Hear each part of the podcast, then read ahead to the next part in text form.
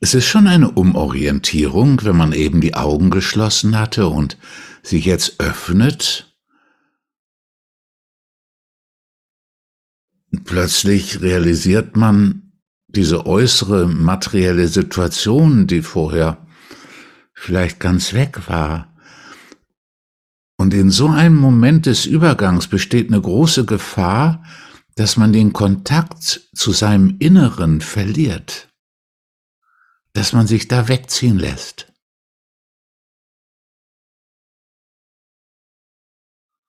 Dass man dann auch wieder ein bisschen so wie der damals der Ureinwohner in der Prärie, der wir mal waren, der auch immer ein bisschen hören und schauen muss, wo schleicht der Säbelzahntiger sich an?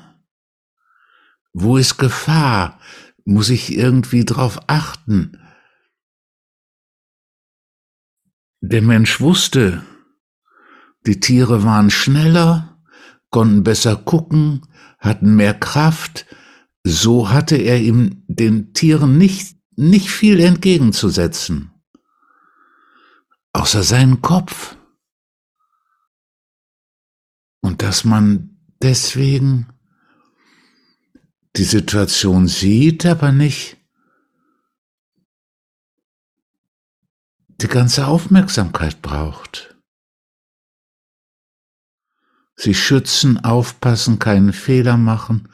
Das kann alles beiseite treten. Dann hast du Raum für das Fühlen und für dich. Sonst bist du nur im Außen.